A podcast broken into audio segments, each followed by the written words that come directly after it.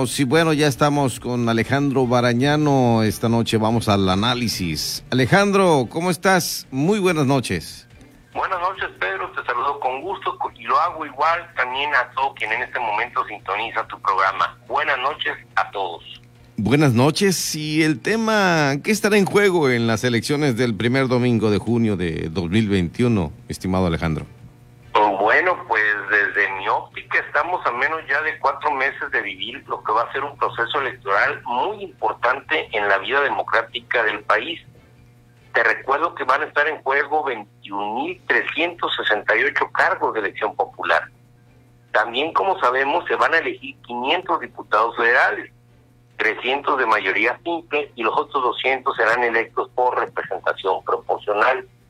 Por cierto, Pedro, en esta elección los 300 diputados y diputadas federales van a tener la oportunidad de ser reelectos, cosa que realmente es inédita para la democracia mexicana por aquello del sufragio electivo, no reelección. O sea, a ver quién nos entiende. Pero quizá lo más importante de analizar y discutir sea, Pedro, que, ah, ¿qué hay detrás, como preguntas de esa mega elección? Vámonos por partes. Mira, el Congreso de la Unión hoy en día está integrado por 254 diputados de Morena.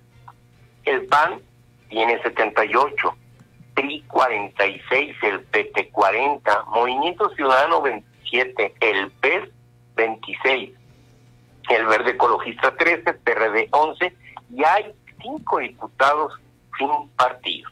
Luego, entonces existen muchas interrogantes ante la elección de junio próximo y algunas son Morena y sus partidos aliados conservarán la mayoría absoluta en el Congreso. ¿Es esto bueno para México?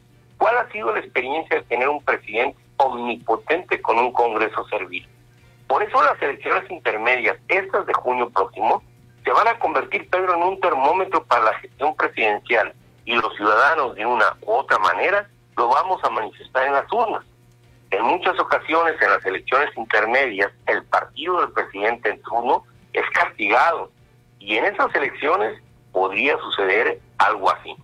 Se debe de reconocer el gran triunfo de Morena, sí.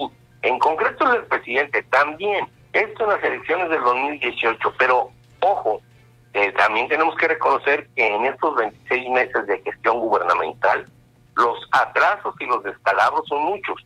Y los aciertos, Pedro, muy pocos. Hoy en día eh, hay certidumbre, incertidumbre de lo que va a pasar en las elecciones del 2021. Eh, he visto encuestas que dicen que Morena podría mantener la mayoría con la suma de sus partidos aliados o bisagras, pero con una gran alianza de partidos de oposición que seguro se va a dar, le podían quitar el control de la Cámara Baja del Congreso de la Unión.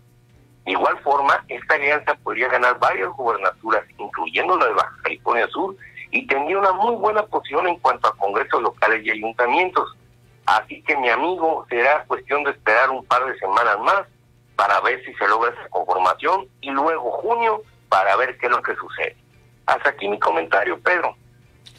Bueno, esto es algo que viviremos en todo el país y el, el detalle de la oposición, hablando de PAN, PRI, eh, PRD y otros partidos políticos, es eh, sin duda, sin duda alguna, además de la, el sostenimiento de gubernaturas, es darle al Congreso de la Unión un giro diferente, que haya una representación más plural.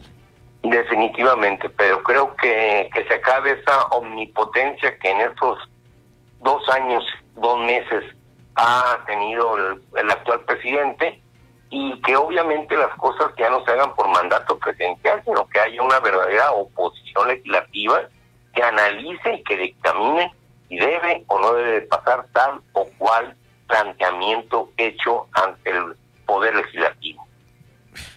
Bueno, y el señor sigue terco, se contagió, se enfermó de COVID-19 y sigue terco en no usar cubrebocas. Ese es el presidente que tenemos que no pone el ejemplo ni siquiera por respeto a los demás, porque él ya pasó por ahí y debe de respetar a los, demás con el uso del cubrebocas. Pero pues es, es, esa es una gran diferencia entre los que tenemos que vivir el día a día y el que está guardado no en los pinos, en un palacio, en un palacio que representa todo para el país.